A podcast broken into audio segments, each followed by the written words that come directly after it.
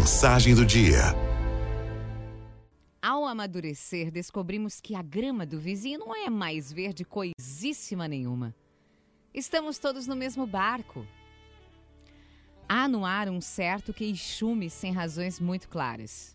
Converso com mulheres que estão entre os 40 e 50 anos, todas com profissão, marido, filhos, saúde, e ainda assim elas trazem dentro delas um não sei o que perturbador, algo que as incomoda mesmo estando tudo bem. De onde vem isso? Anos atrás, a cantora Marina Lima compôs com o irmão dela, Antônio Cícero, uma música que dizia assim: Eu espero o acontecimento, só que quando anoitece é festa no outro apartamento. Eu passei a minha adolescência com essa sensação, a de que algo muito animado estava acontecendo em algum lugar para o qual eu não tinha convite. É uma das características da juventude. Considerar-se deslocado e impedido de ser feliz como os outros são, ou como os outros aparentam ser felizes. Só que chega uma hora em que é preciso deixar de ficar tão ligada na grama do vizinho. As festas em outros apartamentos são fruto da nossa imaginação que é infectada por falsos holofotes, falsos sorrisos.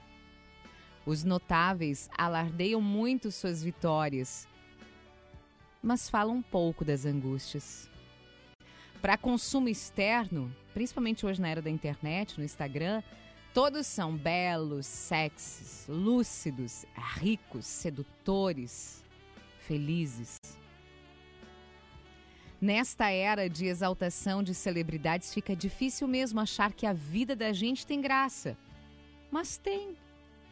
Paz interior, amigos leais, nossas músicas, livros, fantasias, desilusões e recomeços. Tudo isso vale ser incluído na nossa biografia.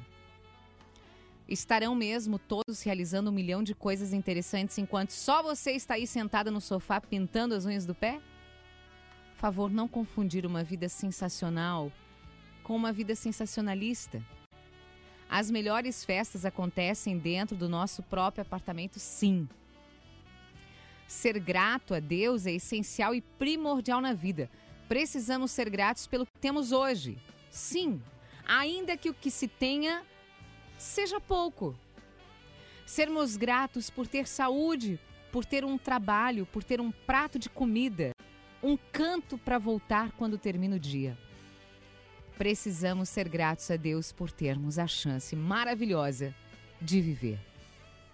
Araldo